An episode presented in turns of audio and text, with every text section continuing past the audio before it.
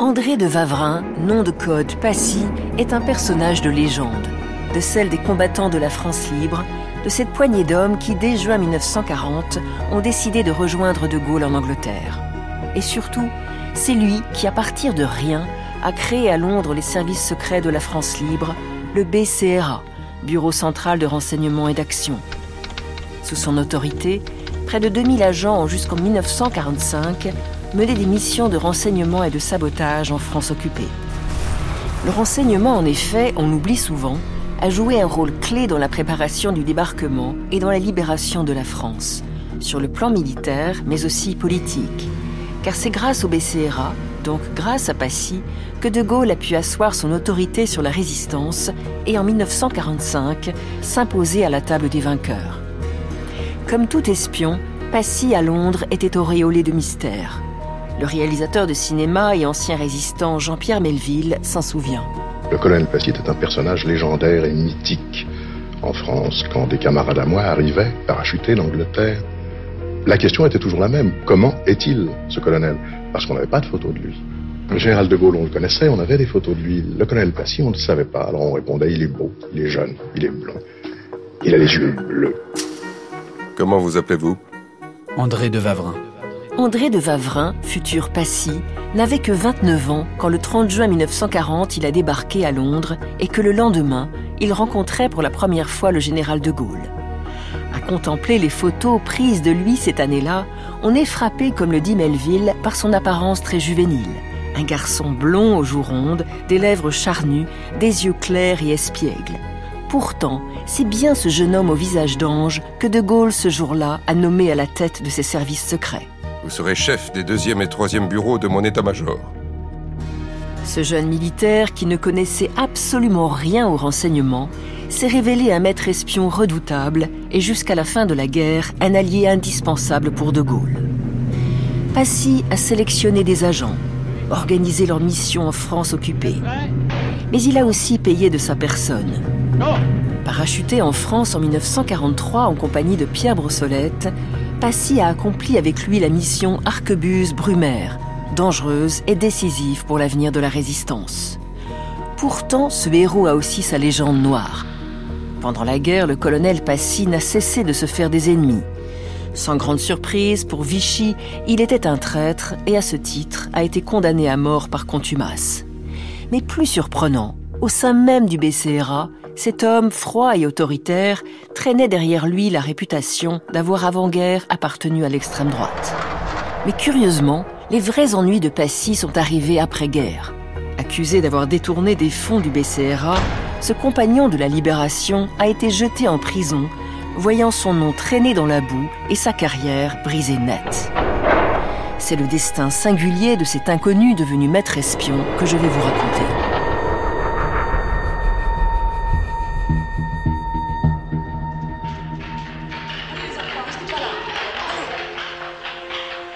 Rien dans la jeunesse plutôt terne d'André de Vavrin ne laisse présager qu'il deviendra un jour un espion et un héros. Comme souvent, c'est la guerre qui sera le déclencheur de sa métamorphose. Né en 1911 dans une famille de la bourgeoisie du Nord, André, orphelin de père, grandit à Paris avec sa mère et ses quatre frères et sœurs.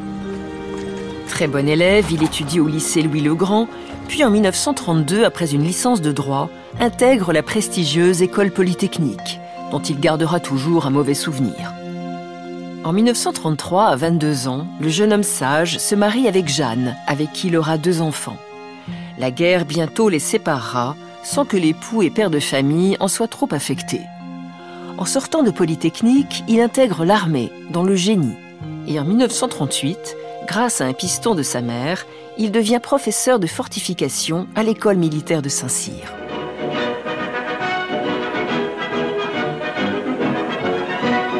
La cérémonie traditionnelle de la présentation du drapeau aux jeunes élèves de l'école de Saint-Cyr se déroule dans la cour Bagram, où les nouveaux Saint-Cyriens sont groupés dans un impeccable garde-à-vous face à leurs anciens.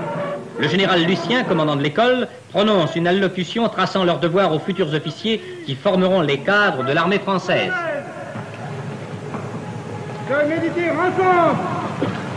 sur les devoirs qui découlent de ce serment tacite et sur ce que la France Attendez-vous et la cérémonie se termine par le défilé des jeunes Saint-Syriens devant le drapeau.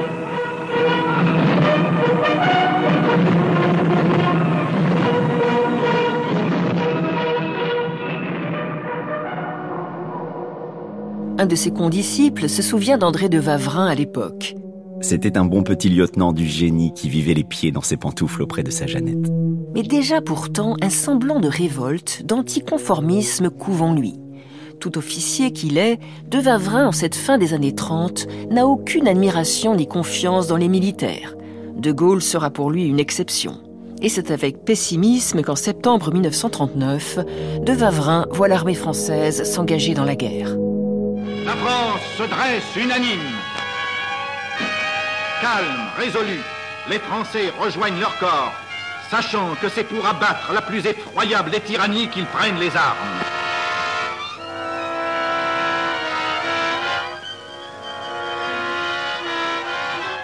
Après des mois de déprimante drôle de guerre, de Vavrin devenu capitaine se porte volontaire pour partir combattre en Norvège où la situation est dramatique.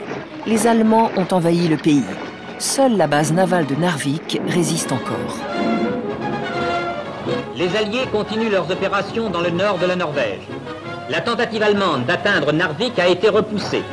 Nos navires de guerre ont coulé ou capturé des transports ennemis.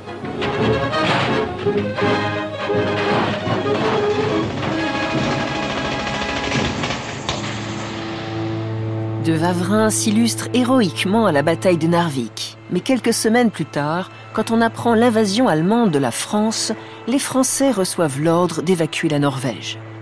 Un abandon ordonné par l'état-major qui suscite honte et amertume chez le jeune officier. Il ignore qu'à cette débâcle norvégienne va bientôt succéder celle de la France. Sur le navire qui le ramène, lui et ses hommes, en France, les nouvelles qui lui parviennent sont de plus en plus mauvaises. Nous étions consternés. Nous savions que la bataille de France était perdue.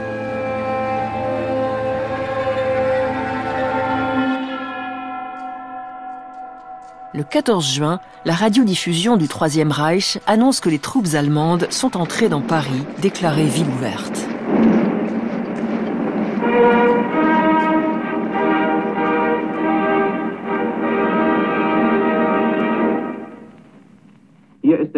Der Großdeutsche Rundfunk mit allen deutschen Sendern. Wir geben eine Sondermeldung aus dem Führerhauptquartier. Paris ist infolgedessen zur offenen Stadt erklärt worden. Soeben findet der Einmarsch der siegreichen deutschen Truppen in Paris statt. André de Vavrin, débarqué à Brest le 17 juin, entend Pétain à la radio demander aux Français de cesser le combat. Je me suis adressé cette nuit à l'adversaire pour lui demander s'il est prêt à rechercher avec moi, entre soldats, après la lutte et dans l'honneur, les moyens de mettre un terme aux hostilités.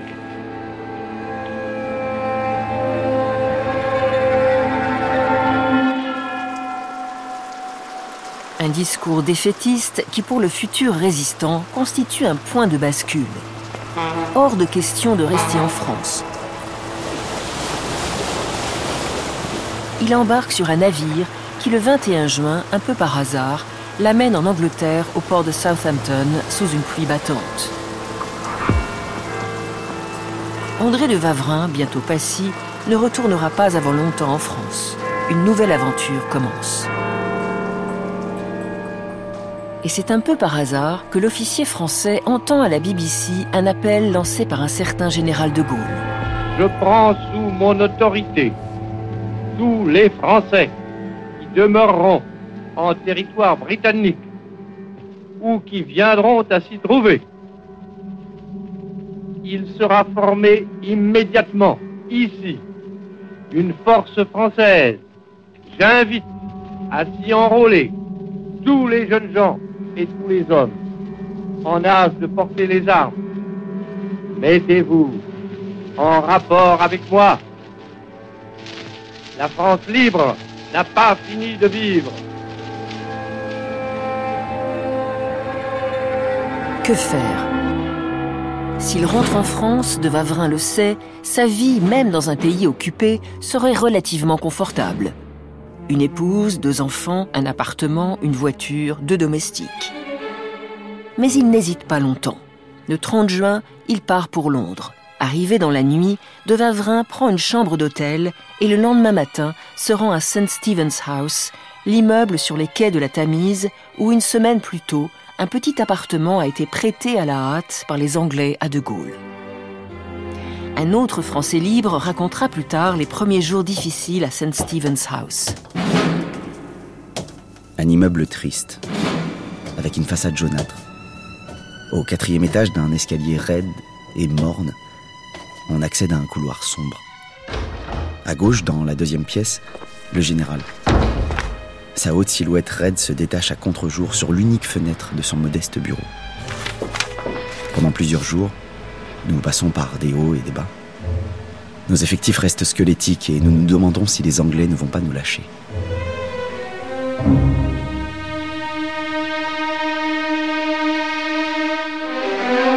C'est dans cette ambiance très incertaine qu'André de Vavrin rencontre pour la première fois le général de Gaulle.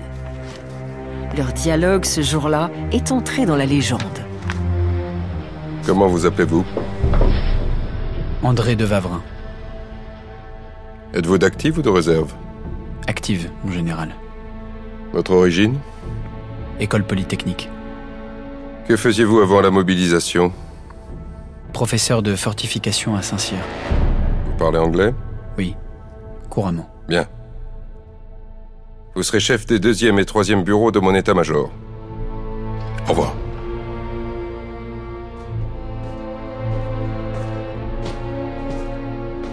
André de Vavrin est stupéfait. D'abord par la froideur de De Gaulle qui, dit-il, lui laisse ce jour-là une effroyable impression. Et non moins stupéfait par la fonction que le général vient en deux secondes de lui confier. Lui, l'officier du génie, 29 ans, catapulté à la tête des services secrets de De Gaulle. Deuxième bureau est le terme en effet qui désigne le service de renseignement de l'armée, tandis que le troisième prend en charge les opérations. De Vavrin ne connaît rien au renseignement, mis à part ce qu'il a pu lire dans les romans d'espionnage. Alors, pourquoi De Gaulle le choisit-il, lui? Il faut bien le reconnaître, à ce moment-là, à Londres, le général a plus de postes à pourvoir que de postulants. Il ne choisit pas vraiment. Mais peut-être aussi le général flaire-t-il derrière le visage d'ange une forte détermination et une tête bien faite. De toute façon, c'est un pari. Un pari que De Gaulle, nous le verrons, va gagner. Car André de Vavrin, après des débuts balbutiants, va se révéler un redoutable espion. En attendant, ce 1er juillet 1940, pour accomplir sa mission, l'officier, qui n'emmène pas large, se voit allouer un petit bureau à St. Stephen's House, meublé d'une table et de deux chaises. Et le lendemain, quand il réclame des moyens, De Gaulle lui répond laconiquement De l'argent, je n'en ai pas. Des moyens de transmission, je n'en ai pas. Quant aux hommes, vous n'avez qu'à vous promener dans Londres. Beaucoup de Français s'y trouvent. Choisissez dans le tas.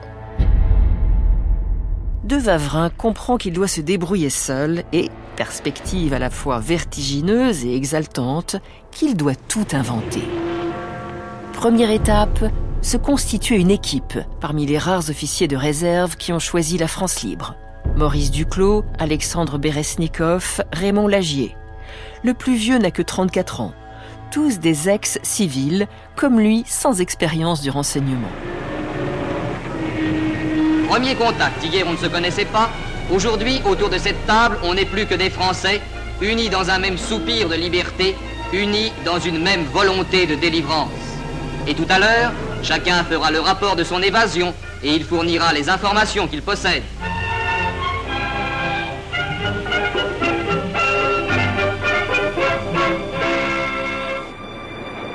Les quatre hommes prennent des noms de code, tous inspirés du métro parisien, en particulier de la ligne Nation Étoile. Pourquoi? Sans doute par nostalgie de la capitale. Duclos devient Saint-Jacques, Lagier, bienvenue, Beresnikov, Corvisart et André de Vavrin prend le nom qui lui collera à la peau jusqu'à la fin de sa vie, Passy.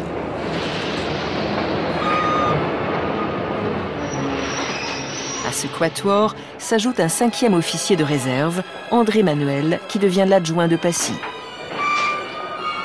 Et bientôt, un autre Français propose ses services. Gilbert Renault, 36 ans, homme d'affaires et père de famille nombreuse.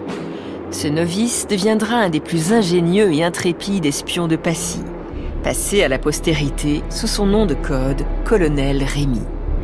Pressé d'en découdre, Rémy sera envoyé dès septembre 40 en France, où il recrutera des informateurs sur la côte atlantique et créera la confrérie Notre-Dame. Il est en effet urgent de recueillir du renseignement et de créer des réseaux en France. En ce début d'été 1940, l'heure est grave. Depuis l'armistice signé par Pétain en France, l'objectif d'Hitler maintenant est d'envahir l'Angleterre. Le 18 juin, face à la menace, Winston Churchill, le Premier ministre britannique, a prononcé un de ses plus beaux discours à la Chambre des communes. La bataille d'Angleterre est sur le point de commencer. Notre existence en tant que Britannique en dépend. Ainsi que la longue continuité de nos institutions et de notre empire. Toute la fureur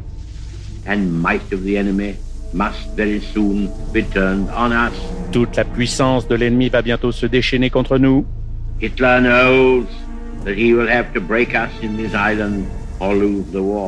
sait qu'il devra nous briser sur cette île ou qu'il perdra la guerre. En juillet 40, la bataille d'Angleterre commence en effet. Le maréchal du Reich Hermann Göring dirige personnellement de la côte de la Manche les attaques de son aviation.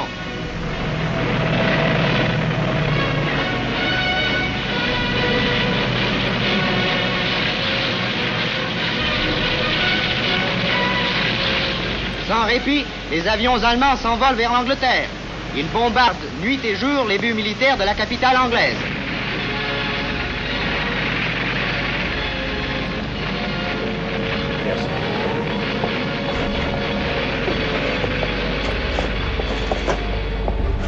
Il est urgent pour les Britanniques d'en savoir plus sur les préparatifs allemands d'une invasion terrestre qui forcément partirait des côtes françaises.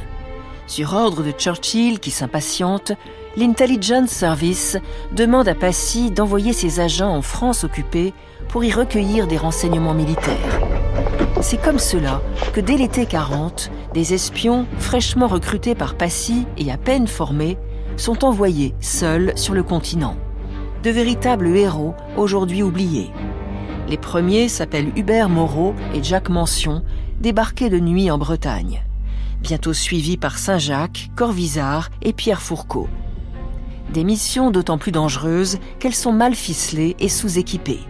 Pour communiquer avec Londres, nos espions n'ont pas encore de radio, juste des pigeons voyageurs, pas toujours fiables.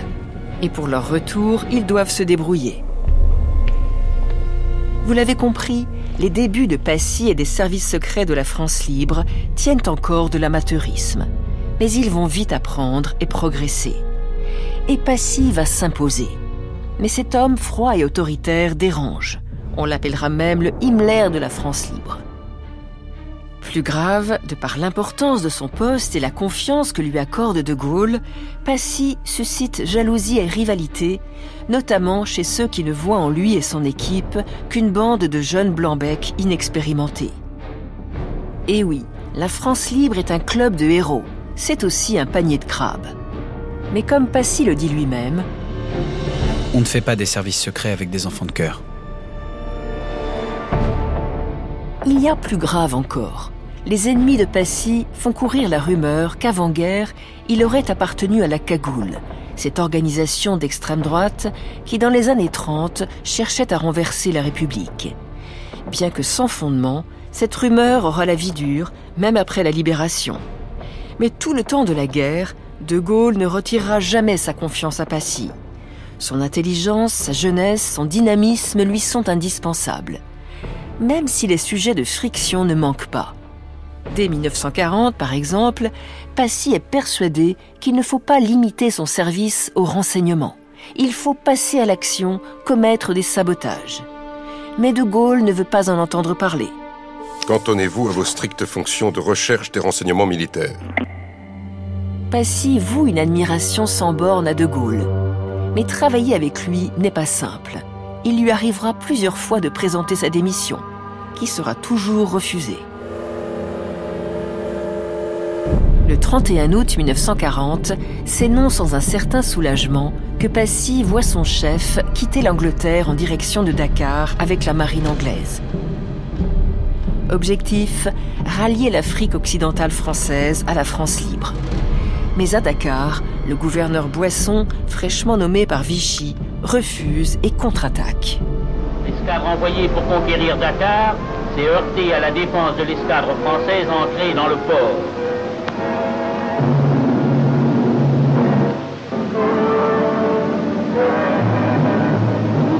Malgré le tir des 380 de l'escadre britannique, malgré les pertes subies et les ruines accumulées, Dakar a résisté victorieusement.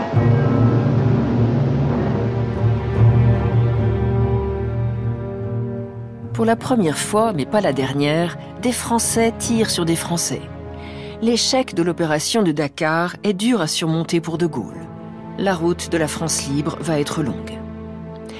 Autre désaccord, pendant des mois, de 1940 à 1942, Passy cherche à convaincre De Gaulle de travailler main dans la main avec l'Intelligence Service et le SOE, le nouveau service secret créé par Churchill.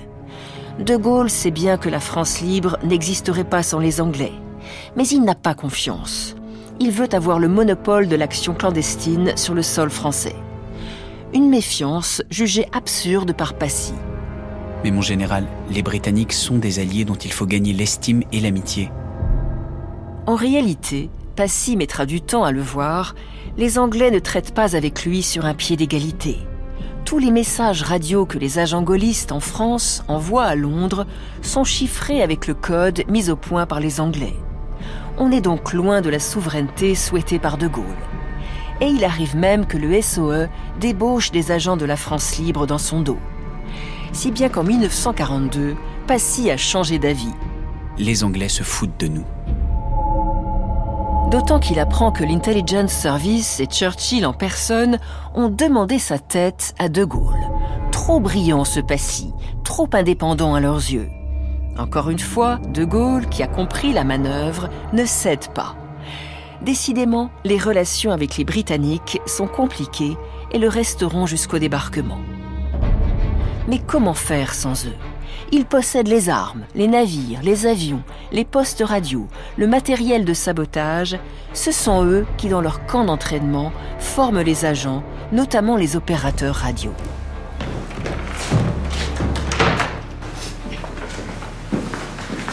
Le temps de survie des opérateurs radio est extrêmement court, disons quelques mois au maximum. Il est donc vital que vos transmissions soient courtes et espacées dans le temps pour éviter de vous faire repérer. Vous connaissez l'alphabet Morse? Nous commençons tout de suite avec un exercice pratique. Messieurs, mettez vos casques.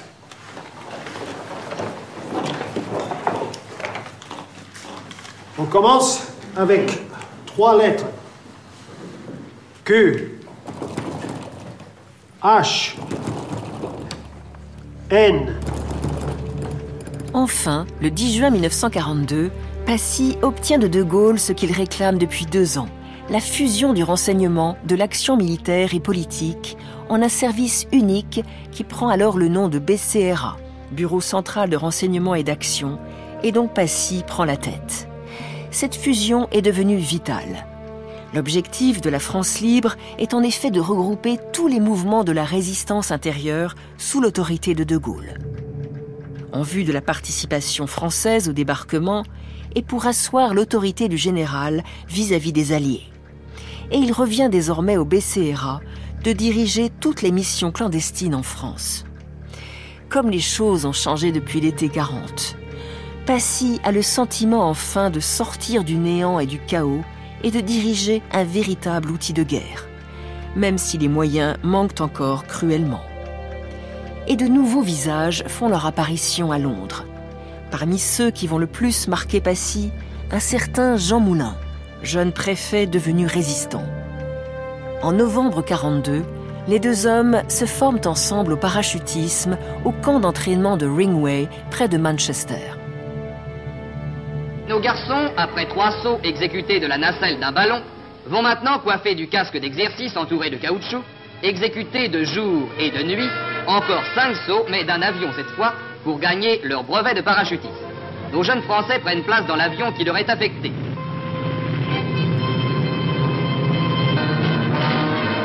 Et l'on attend, un peu crispé, l'apparition de la lumière rouge qui voudra dire Attention, tenez-vous prêts à sauter. Cinq épreuves de ce genre et les voilà sacrés parachutistes. Passy établit aussi des liens avec les autres grandes figures de la résistance intérieure arrivées à Londres. Christian Pinault, Emmanuel Dastier, Henri Freinet. Des premiers ponts sont établis également avec la résistance communiste. En avril 1942, c'est au tour du résistant Pierre Brossolette d'arriver à Londres. Agrégé d'histoire, ancien journaliste et militant socialiste. Passy est ébloui par l'intelligence de celui qui deviendra son ami. Brossolette est sans conteste l'homme qui, parmi tous ceux que j'ai été amené à rencontrer dans ma vie, fit sur moi la plus forte impression. Pierre Brossolette, qui rapidement devient le numéro 2 du BCRA. C'est avec lui que Passy va accomplir la fameuse mission Arquebuse-Brumaire, un épisode héroïque resté longtemps méconnu.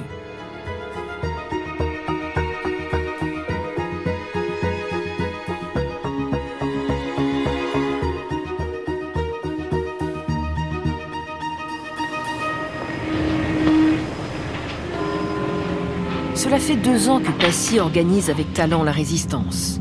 Mais il ambitionne à son tour de partir sur le terrain et de prendre des risques.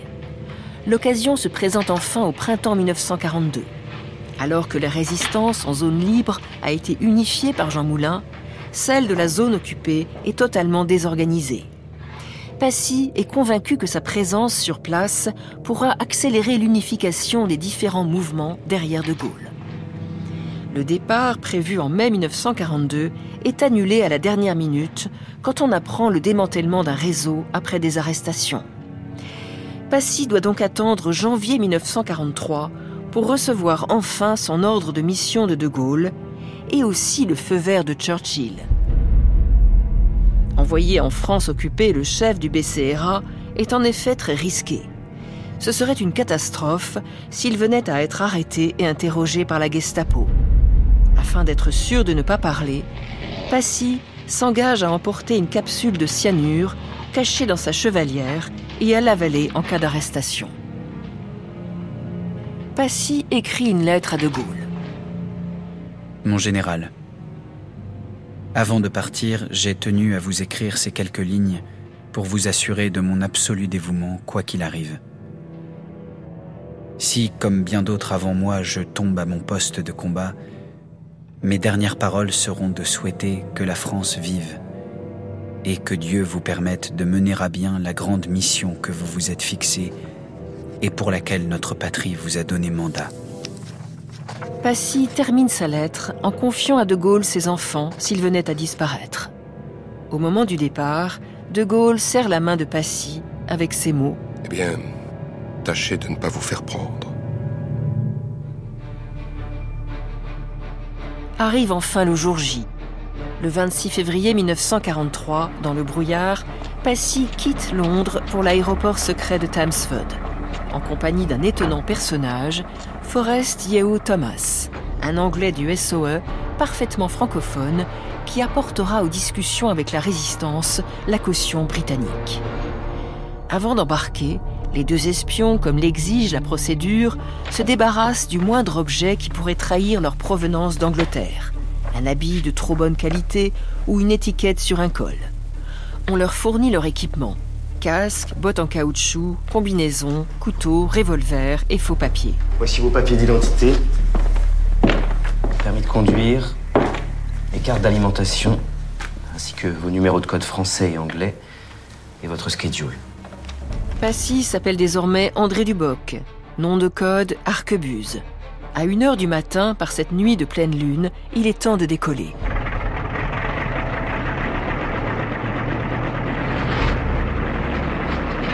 Une heure et demie plus tard, échappant au tir de la DCA allemande, l'avion arrive au-dessus de la Normandie.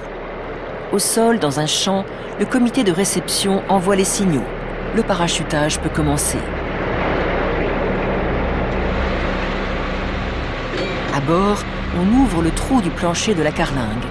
Passy, bientôt suivi de Yeo Thomas, accroche la ligne statique qui déclenchera l'ouverture du parachute, s'assoit au bord du trou, et quand la lumière passe au vert, il saute dans le vide.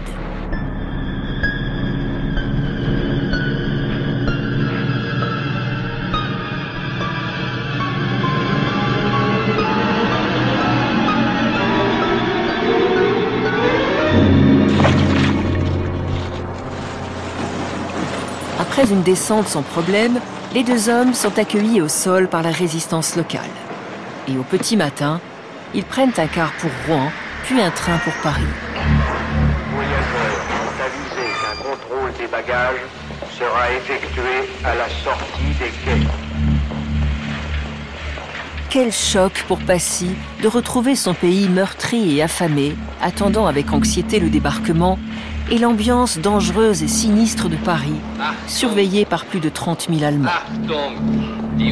Passy et Yeo Thomas retrouvent Pierre Brossolette, arrivé en France un mois plus tôt, qui les attend avec impatience. Son nom de code à lui, Brumaire. Il a trouvé pour Passy une planque près de l'étoile. Passy n'a qu'une crainte, être reconnu dans ce quartier qu'il a fréquenté dans sa jeunesse.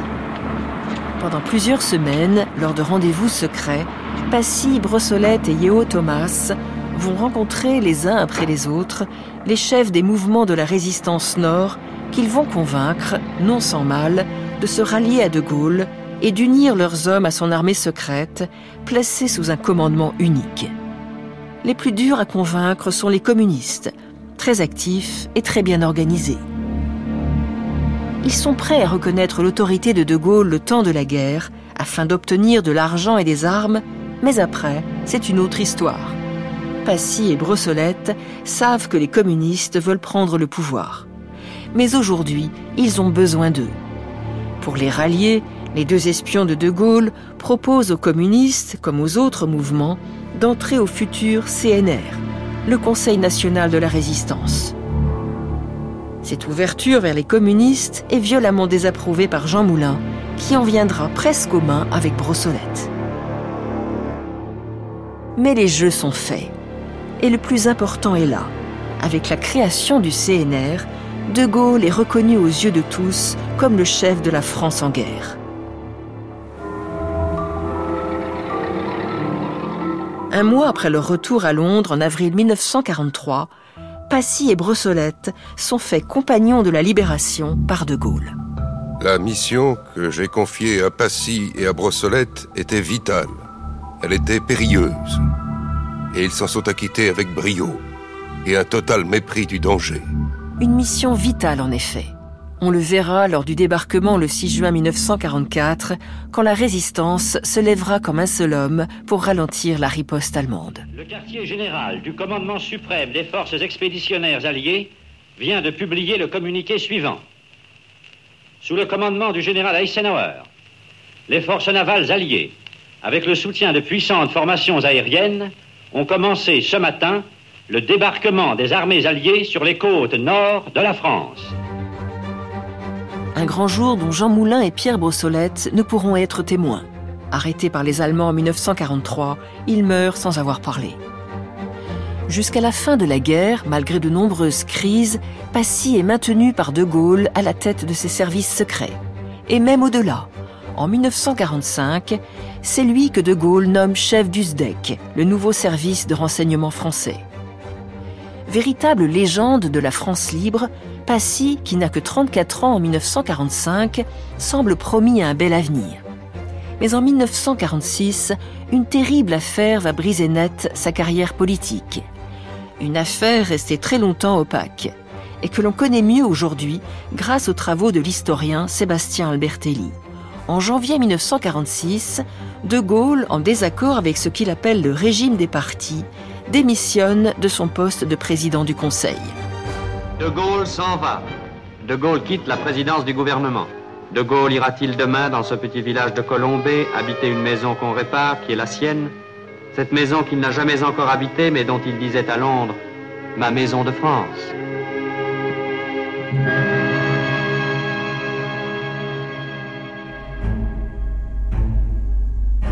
Peine nommé, le chef du SDEC décide de démissionner à son tour. Mais peu de temps après, une enquête diligentée par le nouveau gouvernement révèle de graves malversations dans les comptes de la France libre. Passy est accusé d'avoir constitué une caisse noire et de ne pas en avoir informé son successeur. Les sommes sont importantes, 77 millions de francs de l'époque. Passy explique alors avoir constitué cette caisse noire en prévision à la libération d'une invasion soviétique. Mais l'enquête révèle aussi que 10 millions étaient destinés au journal François pour payer un éventuel soutien politique, et que Passy a empoché un million de francs à titre personnel. Le scandale est énorme, attisé par la presse communiste. Comment le maître espion de De Gaulle, qui a reconnu les faits, a-t-il pu descendre si bas? Les proches de Passy mettent en cause sa nouvelle épouse. À la Libération, en effet, il a divorcé de Jeanne pour épouser Pascal Féline, une femme que l'entourage de Passy accuse d'avoir collaboré avec l'occupant et d'aimer l'argent. L'argument est-il fondé ou purement misogyne? Après quatre mois de prison, Passy, très meurtri, persuadé d'avoir été victime d'un complot, se met à écrire ses mémoires pour régler ses comptes. Des mémoires qui ne plaisent pas du tout à De Gaulle. Et en 1958, quand le général revient au pouvoir et que Passy espère obtenir un poste, De Gaulle ne répond pas. Mais en privé, il déclare ⁇ Ne me parlez pas de cet individu. Il a fait le con. Passy dit alors adieu à la politique et jusqu'à sa retraite, il fait carrière dans le privé. En 1969, le réalisateur Jean-Pierre Melville le fait jouer son propre rôle dans son film sur la résistance, L'armée des ombres, aux côtés de Lino Ventura. Par amitié, Passy accepte. Il s'adresse ici à deux résistants. Je ne pourrais pas vous envoyer toutes les armes que vous me demandez. Car comme vous le savez, les Anglais n'ont qu'une confiance modérée dans l'efficacité de la résistance française. Ils veulent garder tous les avions disponibles pour aller bombarder l'Allemagne. Mais je vais renforcer vos transmissions. Et pour ça, je vais vous envoyer un certain nombre d'opérateurs de radio qui sont disponibles. Et je vais renforcer aussi vos agents pour améliorer les terrains d'atterrissage dont nous avons besoin avec les Lysander. 5, 4, 3, 2, après le cinéma, un joli coup de théâtre. François Mitterrand est élu président de la République. En 1981, à la surprise générale, l'ancien maître espion de De Gaulle apporte son soutien au candidat socialiste François Mitterrand. Mais son retour en politique s'arrête là. Et le 20 décembre 1998, André de Vavrin, alias Passy, le jeune homme au visage d'ange qui en 1940, à partir de rien, avait créé les services secrets de la France libre, s'éteint dans son sommeil à l'âge de 87 ans.